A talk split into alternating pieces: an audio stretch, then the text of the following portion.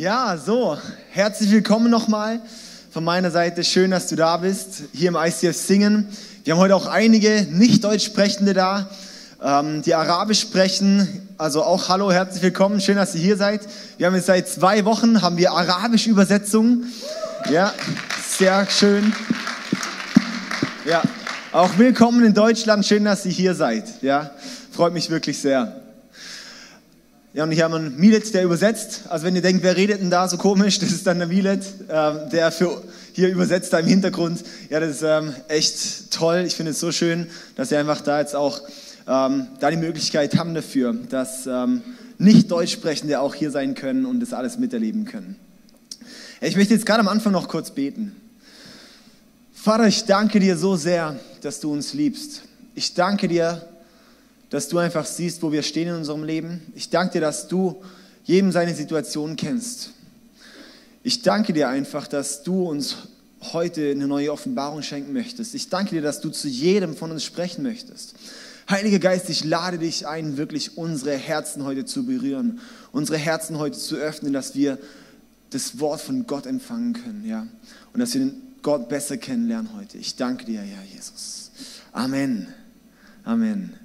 Ja, hey, wir starten heute in eine neue Predigtserie und zwar die heißt Roots. Haben wir hier hinten unsere schönen Buchstaben und noch eine Wurzel. Das ist sozusagen auf Englisch und für alle, die kein Englisch verstehen, haben wir dieses Ding noch hier. Das ist eine Wurzel, weil Roots bedeutet Wurzeln. Und zwar wollen wir jetzt auf die Reise gehen, die nächsten paar Wochen bis Ostern, auf, wie, wie auf die, äh, zur Grundlage von unseren christlichen Wurzeln. Und auch, ähm, vielleicht kennt es auch jemand, kennt sich jemand mit Biologie aus? Ich bin da sehr, sehr, sehr bewandert. Kennt, ist jemand gut in Biologie? Ja, schön, ja. Also auf jeden Fall mache ich jetzt eine kleine Einführung mal. Es gibt Bäume. Ja? Das sind die braunen Dinger mit grünen Teilen. Und diese Bäume, sie haben Wurzeln. Je nach Bodenbegebenheiten sind die Wurzeln breiter oder tiefer und je nachdem, wie es Nahrung bekommt, wird es eben die Wurzeln größer sozusagen. Ja, also Nahrung ist nicht Tiere, sondern Wasser und alles, was halt in der Erde ist. Und ähm, wenn wir jetzt einen Baum haben, haben wir hier mal einen Baum, der allerdings ähm, recht kleine Wurzeln hat. Und dann kommt ein Wind und bam, dann kippt er gerade um. Ja. Allerdings, wenn wir einen Baum haben, der tiefe Wurzeln hat und dann umschlagen, bam, ach, da passiert nichts, ja, weil er bleibt einfach stehen. Maximal wächst er vielleicht noch weiter, ja. Das ist das Schöne an PowerPoint, man kann es einfach größer machen und man denkt, jetzt ist es größer geworden, ja. Und das ist eigentlich auch die Aussage von dieser ganzen Predigtserie. Weil so ist es auch in unserem Leben, in dem Leben auch mit Gott. Wie ist denn das dort auch? Hast du tiefe Wurzeln? Bist du tief verwurzelt mit Gott? Oder sind deine Wurzeln eher weiter oben, so an der Oberfläche, dass du so sagst, ja, ich bin so gerade am Andocken. Vielleicht denkst du aber auch, wow, ich habe voll die krassen Wurzeln. Aber wenn dann ein Sturm kommt, dann fegt es dich weg. Dann kommst du ins Zweifeln, oh Gott, wo bist du nur? Dann kommt man ins Zweifeln und denkt so, oh, dann ist man frustriert über Gott und so weiter, ja. Dann macht man Gott die Vorwürfe, dann fragt man sich, Gott, gibt es dich überhaupt? Und, und, und. Wie sieht dein Glaube aus oder dein Gottesbild auch aus, wenn Stürme kommen? Steht der Glaube bei dir noch? Steht Gott? Ist Gott bei dir? Hast du tiefe Wurzeln oder nicht? Und ich glaube, wenn wir keine tiefen Wurzeln haben in unserem Glaubensleben, dann haben wir auch die Wurzeln von unseren, sozusagen unsere christlichen Wurzeln nicht ganz verstanden. Es gibt ja das Neue und das Alte Testament in der Bibel. Das Neue und das Alte Testament. Das Alte Testament sind zwei Drittel und das Neue Testament circa ein Drittel, ja, ungefähr so viel. Ähm, das Alte Testament, das höre ich ganz häufig von Leuten, oh ja, mit dem kann ich eh nichts anfangen, ich lese halt das Neue. Ja, dann kriegt man häufig auch irgendwo dann nur das Neue Testament.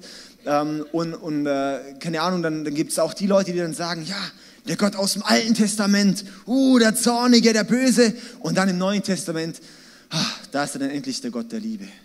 Ja, hört man noch so häufig. Und da denke ich, was war denn bei Gott dann los? War er früher anders als heute? Hat er so irgendwann gedacht, oh Mann, hey, äh, ich äh, irgendwie habe jetzt nicht so die Anerkennung von den Leuten, jetzt bin ich ein bisschen hipster und mache jetzt einen auf Liebe und komme dann mit dem Neuen Testament. Oder wie ist es zu verstehen, oder? Und das ist eigentlich schon ziemlich wichtig, auch diese Frage. Und ich, ich glaube einfach, oder wenn man auch, auch Leute fragen oder auch, ähm, gerade auch messianische Juden oder Leute, die auch wirklich auch im Alten Testament viel Verwurzelung haben, erkennen auch im Alten Testament den Gott der Liebe. Das ist nicht, dass äh, der dort nicht zu finden ist, sondern im Alten Testament ist auch derselbe Gott wie im Neuen Testament. Genau derselbe Gott. Ja? Und deshalb müssen wir auch keine Angst haben vor dem Alten Testament. Manche haben so ziemlich Respekt so vom Alten Testament. Ja, weil es länger ist und vielleicht weil manche nicht so viel was mit anfangen können oder weil wir denken, oh Gott, wie krass bist denn du jetzt dort drauf? Ah, lese ich lieber das Neue, das ist alles Flower Power und so weiter, ja. Ich liebe das Neue Testament, ich liebe auch das Alte Testament. Und wir wollen jetzt in dieser Serie auch tiefer ins Alte Testament einsteigen. Und zwar in die in die christlichen Wurzeln, wo sozusagen das Christentum auch herkommt. Und zwar auch die, ähm, ähm, lese ich einen Vers mal vor, in Matthäus 22, Vers 32. Können wir unsere Bibeln aufschlagen? Die Bibeln. Wir haben alle seine Bibeln dabei. Heute haben wir richtig Bibelstunde hier. Können wir alle Bibeln mitnehmen, die nächsten Wochen auch die Bibeln mitnehmen. Sehr spannend. Wir gehen ins Matthäus-Evangelium, Kapitel 22.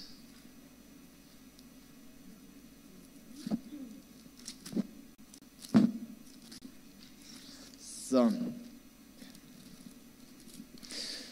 Und dort dann in Vers 32. Und dort steht, ich bin der Gott Abrahams, der Gott Isaaks und der Gott Jakobs. Schön. Gott erklärt sein Wesen mit drei Personen. Ich bin der Gott Abrahams, Isaaks, Jakobs. Das finde ich ziemlich spannend. Warum identifiziert Gott sich sozusagen dann und sagt, ich bin der Gott von den drei? Und wir möchten jetzt in den nächsten äh, drei Wochen werden wir die drei Persönlichkeiten behandeln. Heute geht es um Abraham, nächste Woche Isaac und übernächste Woche um Jakob. Und dann haben wir noch einen Special Guest vom ICF Karlsruhe hier und noch unser Ostergottesdienst zum feierlichen Abschluss. Und ähm, wir möchten jetzt heute wirklich die Geschichte von Abraham mal genauer anschauen. Und zwar Abraham war eine Person, er war wieder, also auf, man sagt zuerst wie die Wurzel, der ist der, der, wirklich die Wurzel vom, Christ, vom, vom, vom, christlichen Glauben, ja. Hat im Judentum dann noch angefangen und dann ist wirklich ins Christentum auch ge, gewurzelt, äh, ge, geendet, gemündet, so sagen wir es, gell. Und ich möchte einen Vers da vorlesen, den können wir gerade mal hier in ähm, 1. Mose, und zwar, das ist ganz am Anfang von der Bibel, der 1. Mose, und da in Kapitel 17 gehen. 1. Mose Kapitel 17. In Vers 1, da steht, als Abraham 99 Jahre alt war, erschien ihm der Herr und sprach, ich bin Gott der Allmächtige, diene mir treu und lebe so, wie es mir gefällt. Geht auch noch weiter, ich will einen Bund mit dir schließen, von dir soll ein mächtiges Volk abstammen. Ja, Abraham war 99 Jahre alt, ziemlich alt schon. Und hat dann gesagt, ja, du bist kinderlos, aber von dir wird ein mächtiges Volk abstammen. Da fühlt man sich auch ein bisschen veräppelt. Ja? Und ähm, auf was ich aber hier schauen möchte, ist dieses Ich bin Gott der Allmächtige. Wo Gott sagt, hey, ich bin Gott der Allmächtige. Diene mir treu und lebe so, wie es mir gefällt. Dieses Gott der Allmächtige ist eigentlich der Begriff im, im Hebräischen El Shaddai. Vielleicht kennt es einer, manche machen es als Tattoo, sieht ziemlich cool aus. Und äh, die Bedeutung dort von ist zum einen, ja, Gott der Allmächtige, aber auch, wenn wir das Shaddai auseinandernehmen, dann ist da Shad ist sozusagen die Wurzel von diesem Wort. Und das bedeutet Brust, und das heißt, El Shaddai heißt Gott der Versorger. Gott der allmächtige Versorger. Wir können uns so vorstellen, ja, wenn wir jetzt, also einfach jetzt mal rein, rein biologisch dort auch an die Brust denken, ja, Brust, ähm, Männer können sich es vielleicht leichter jetzt vorstellen, so noch, äh, Frauen, ja, egal. Und ähm, das ist, ja, wenn man dann ein Kind denkt, ja, das, das versorgt, das ist dann das Geborgenheit, da bekomme ich alles, was es braucht. Und genau diese Redewendung nutzt Gott dort für Beschreibung von sich selbst, dass er sagt, hey, ich bin dein Versorger, Abraham, du kannst mir vertrauen. Du kannst mir vertrauen, ich versorge dich. Und dann geht es weiter, äh, beziehungsweise können wir eine andere Stelle anschauen, im 1. Mose 12, 1. Mose 12, paar Kapitel weiter vorne noch. Und dort steht in Vers 1, dann befahl der Herr Abraham, lass deine Heimat, deine Verwandten und die Familie deines Vaters und geh in das Land, das ich dir zeigen werde. Ja. Also wenn jetzt zu dir einer kommt und sagt, ja, hey, verlass alles und ähm, du gehst dorthin, wo ich es dir, ähm, ich zeige es dir dann nachher noch, ja, geh einfach schon mal los. Wir mit unserem griechischen Denken, also wir Europäer haben ein griechisches Denken, verstehen es nicht so ganz. Wir denken, oh, wie, und wohin und was nehme ich mit und und und. Und im hebräischen Denken, da in diesem, da stammt vielmehr so dieses, ich, ich sehe das, sehe das Ganze und sehe, hey, Gott hat gesagt, er ist der Versorger, also vertraue ich ihm einfach blind und gehe hinterher. Das ist der Unterschied auch zwischen unserem griechischen, verkopften Denken und dem hebräischen Denken, wo es heißt, wenn Gott einmal sagt, ich bin ein Versorger, dann ist er das für immer. Und dann darfst du auch wissen, dass du für immer auf ihn vertrauen kannst. Dass du dich nicht von einem Windchen weggeblasen, wegblasen lässt, sondern dass du genau weißt, hey Gott, ich folge dir nach. Wenn du mich irgendwo hinrufst, wo ich denke, das ist unmöglich, dann möchte ich danach gehen, dann möchte ich danach folgen, möchte ich da hinschauen, möchte ich da hingehen, weil du bist der Versorger, Gott. Abraham ist die Person des Glaubens. Der wird so auch im Römerbrief, wird er eigentlich so mit dem Glauben identifiziert. Weil Abraham, er ist einfach gegangen, ohne dass er was gesehen hat, ohne dass er es wirklich verstanden hat, ist er einfach Gott nachgefolgt. Und das ist Gottes, Gottes Sache, die er uns auch ermöglichen möchte und wo er sagt, hey, in diesen Glauben möchte ich euch reinbewegen, in diesen Glauben möchte ich euch leiten und führen, dass du weißt, hey, ich bin Gott, der Versorger, du kannst mir vertrauen, du kannst mir nachgehen. Und ich habe eine Hauptstelle, die ich heute behandeln möchte, und zwar in 1. Mose Kapitel 22.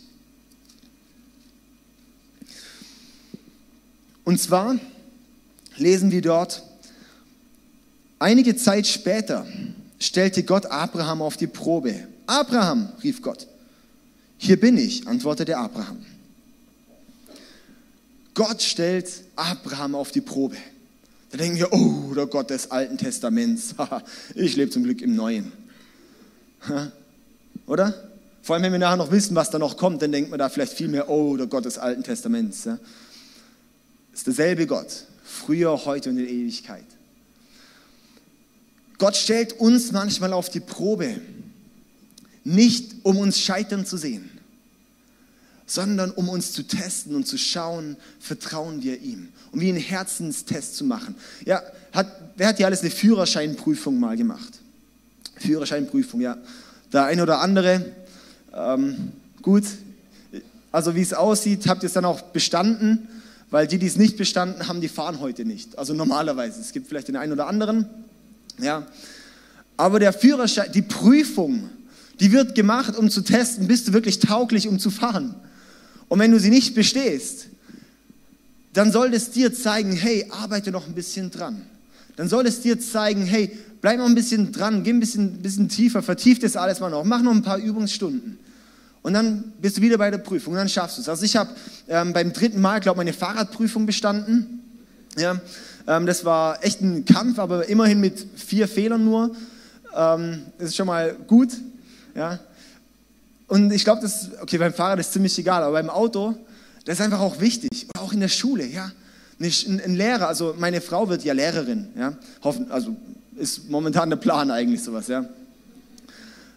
Und ein Lehrer, also wenn es ein guter Lehrer ist, dann ist er nicht der Lehrer und sagt, cool, ich will jetzt schauen, wie ich dich durchfallen lassen kann sondern der Lehrer ist eigentlich da, um zu schauen, hey, ich mache einen Test, um dich zu testen, um dich zu prüfen und zu schauen, wie ist dein Stand? Wie, wie kommst du vorwärts? Und um dir zu zeigen, was sind die Lücken, die du bis zum nächsten Mal aufholen kannst. Ich glaube, wenn wir in dieses Verständnis auch bei Gott kommen oder auch in diesem, das, das sollten unsere Wurzeln werden, dass wir sagen, wenn schwierige Situationen im Leben sind, sieh es als Prüfung. Sie ist das eine Prüfung, um zu schauen, hey, und ich möchte jetzt da wirklich näher mit Gott zusammenwachsen, dass ich mehr in ihm verwurzelt werde. Ja, das ist so wichtig, dass wir mit Gott verwurzelt werden. Und dazu möchte uns Gott bewegen mit diesen Proben, mit diesen Prüfungen. Dann geht es weiter in Vers 2. Sagt dann Gott, jetzt nimm deinen einzigen Sohn Isaak, den du so lieb hast, und geh mit ihm ins Land Moria. Dort werde ich dir einen Berg zeigen, auf dem du Isaak als Brandopfer für mich opfern sollst. Er war ziemlich alt schon, dieser Abraham bekommt dann einen Sohn, bekommt die Verheißung, hey, auf diesem Sohn, das wird ein großes Volk, auf dem werde ich mein Volk aufbauen. Und jetzt sagt Gott zu Abraham, aber diesen Sohn, den opferst du mir jetzt. Krass, oder? Wie kriegen wir das in unser Gottesbild? Vielleicht müssen wir da mal die Bibel weiter öffnen und ins Alte Testament schauen. Und auch sehen, dass Gott dort nicht ein grausamer Gott ist, sondern dass er uns dort weiterbringen möchte. Und das Krasse ist dann, Abraham, er, er vertraut da wirklich. Dann schauen wir weiter in Vers 3 bis 5. Am nächsten Morgen stand Abraham früh auf, direkt am nächsten Morgen. Er sattelte seinen Esel und nahm seinen Sohn Isaak sowie zwei seiner Diener mit. Dann spaltete er Holz für das Brandopfer und machte sich auf den Weg zu dem Ort, den Gott ihm genannt hatte. Nach drei Tagen entdeckte er den Berg in einiger Entfernung. Wartet hier mit dem Esel auf uns, wies er seine beiden Diener an. Der Junge und ich werden noch ein Stück weitergehen. Dort oben werden wir Gott anbeten und dann zu euch zurückkommen. Ziemlich spannend. Ich weiß nicht, was in der Nacht alles da auch beim Abraham abgegangen ist, wenn er denkt, hey, am nächsten Morgen lege ich los, muss meinen Sohn opfern. Ja? Aber er ist tatsächlich gehorsam, macht sich auf diesen Weg. Manchmal sind auch Gottes Erwartungen an uns über dem, was wir uns eigentlich vorstellen über dem, was wir denken, was rational möglich ist. Aber genau das ist Glaube. Genau das ist Glaube, dass wir manchmal bei was vertrauen, wo wir selber nicht nachvollziehen können. Und dann geht er tatsächlich los. Nach drei Tagen kommen sie dort an, lässt dann die Diener dort unten stehen und sagt, okay, jetzt gehen wir dort hoch. Und sagt dann auch noch, dort oben werden wir Gott anbeten. Dort frage ich mich, hey, wir machen Worship, ja, das ist Anbetung.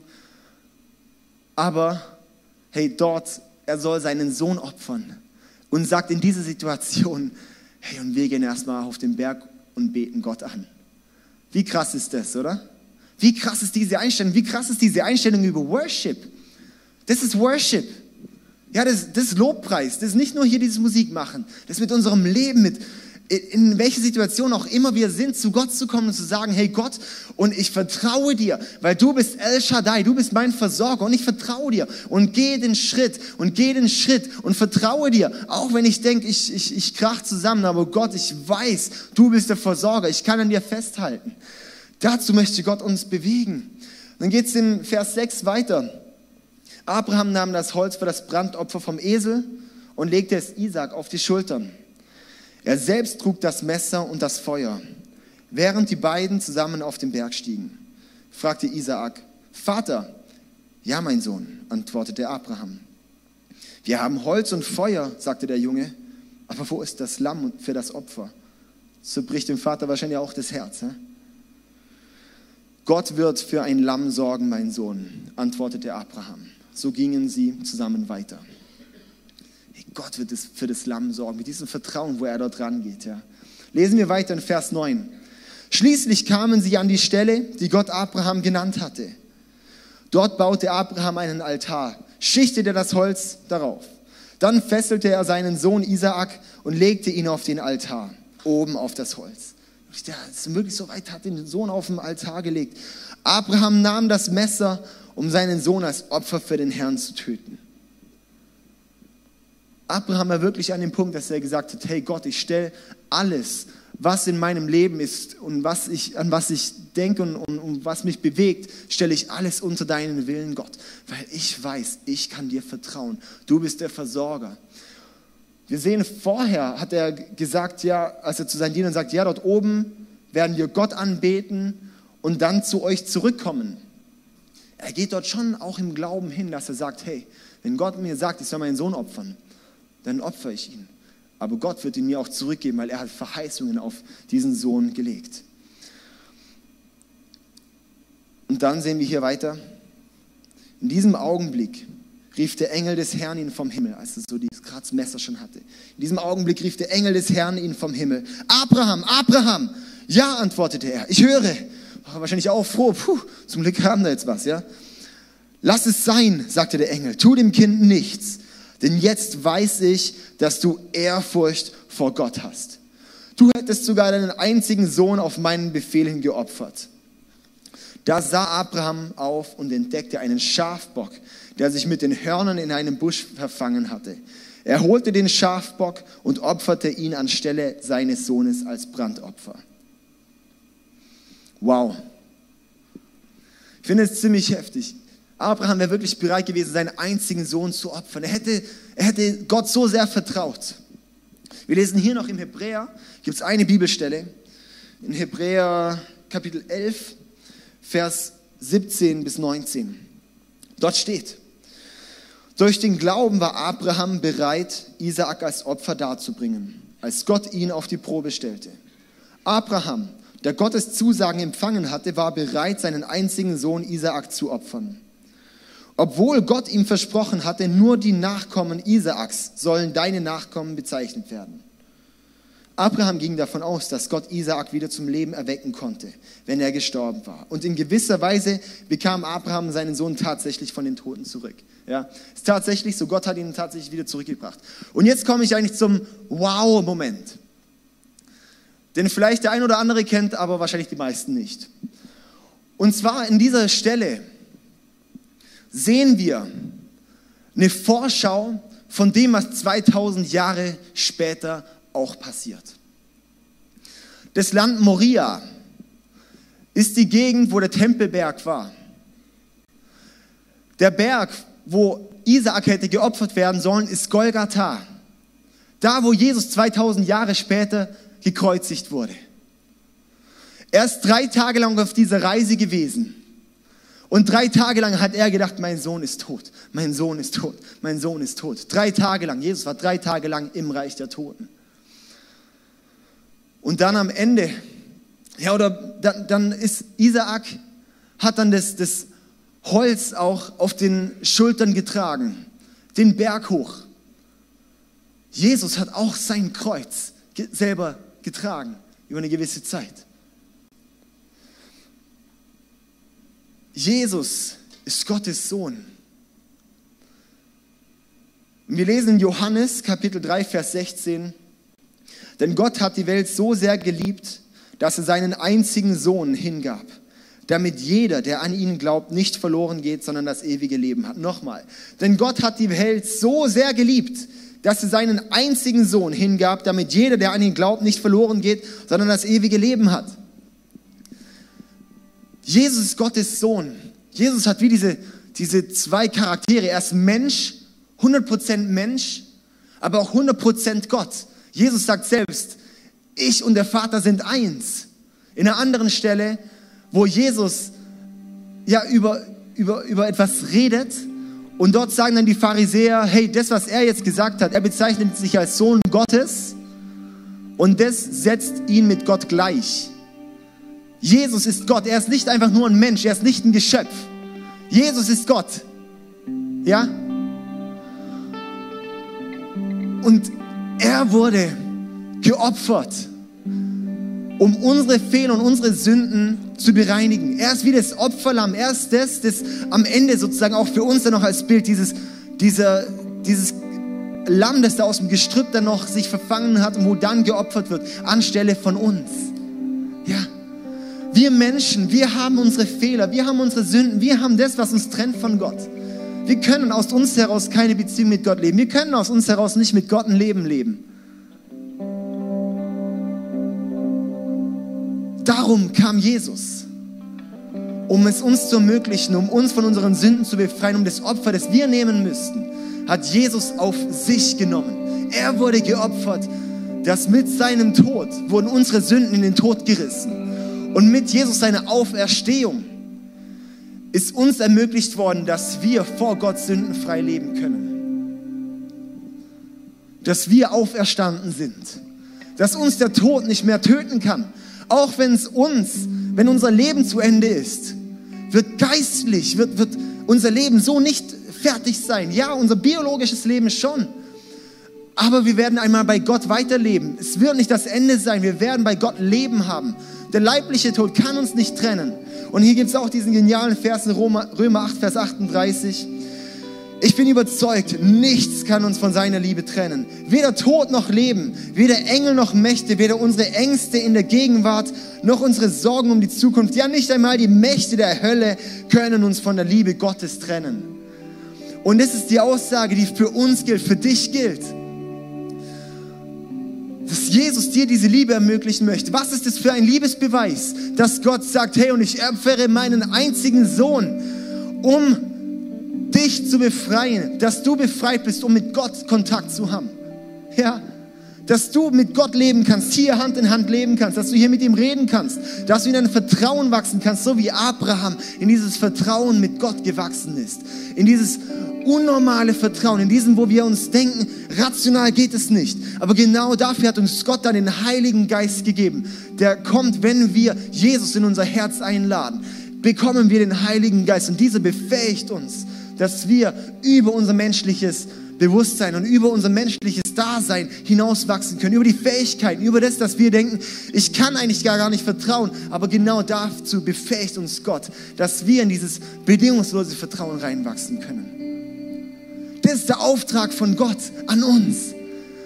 Ja, ich, ganz häufig irgendwie denken wir dann so, ah ja, unser Glaube, christliche Glaube und sowas, ja, Christsein ist nur so, um mal in den Himmel zu kommen. Mein Leben ist nur hier da, dass ich mal in den Himmel komme. Das ist nicht alles. Wir sind geschaffen worden, um hier auf dieser Erde zu sein. Und Jesus kam, um uns von den Sünden zu befreien, dass wir hier auf dieser Erde Jesus immer ähnlicher werden können und ihn verherrlichen können und in seine Gegenwart laufen. Und jetzt wünsche ich mir auch für diese Kirche hier, dass wir eine, eine Kirche werden, wo die Gegenwart Gottes kommt und einfach Gott da ist, weil das ist möglich, weil, weil Gott ist da, Gott ist real und Gott ist erlebbar und er möchte für dich erlebbar sein und möchte dir begegnen, auch wenn du denkst, oh Mann, in was ich da gerade in meinem Leben stecke, wie soll ich das nur meistern? Wie soll ich da rauskommen? Ja, sagt Gott, und ich bin da für dich. Und ich vertraue. Und, du, du kannst mir vertrauen. Vertrau mir. Und wenn du denkst, oh hey, Mann, die Situationen, in denen ich bin, oder wo, wo meine Familie ist, oder wo meine Freunde sind, ist unmöglich. Dann sage ich dir auch eins, wenn Gott für uns ist, kann nichts gegen uns sein. Mit Gott ist alles möglich, nichts ist unmöglich. Ja. Und das ist für uns erfahrbar und erlebbar. Und dazu hat uns Gott berufen.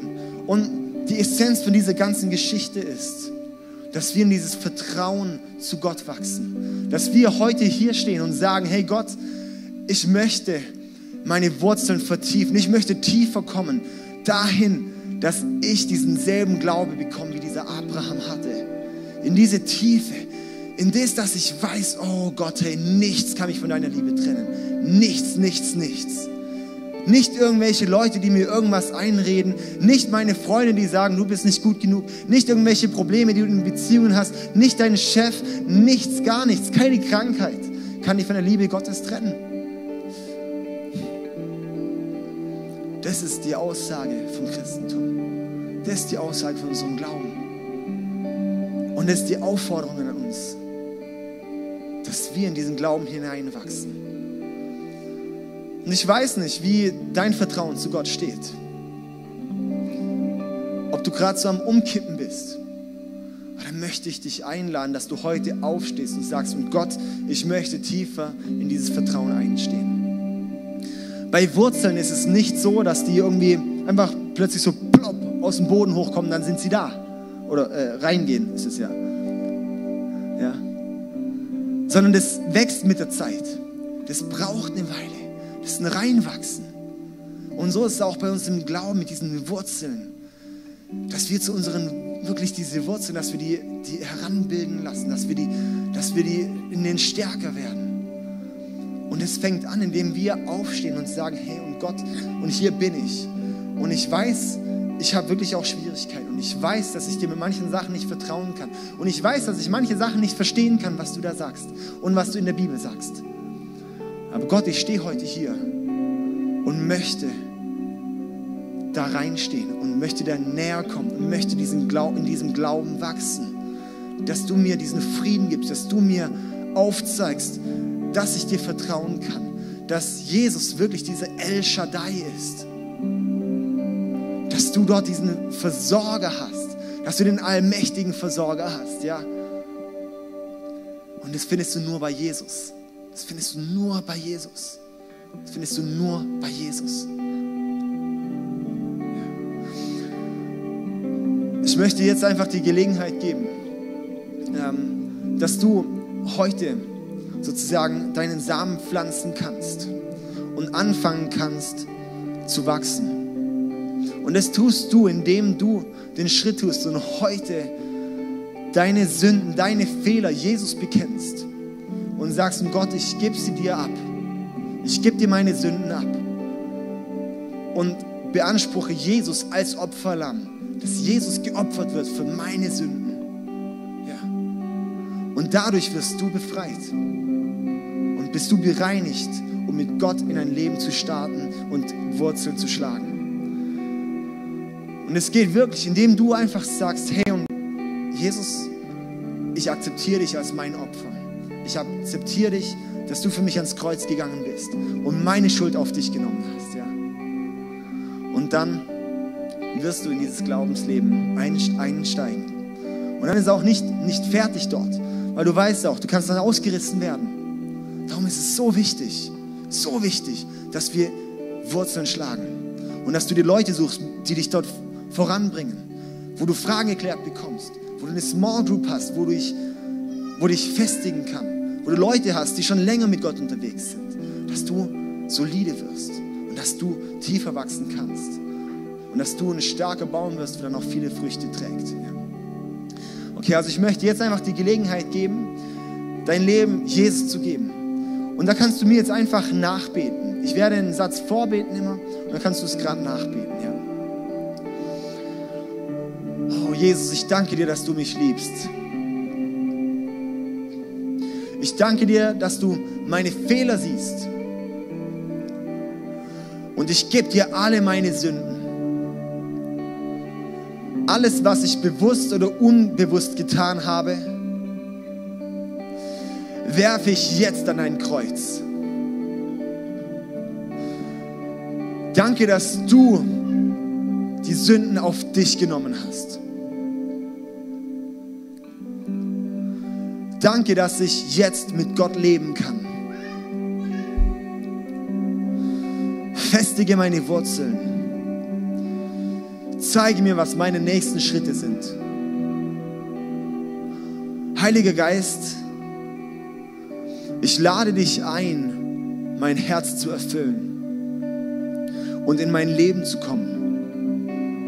Führe mich und leite mich.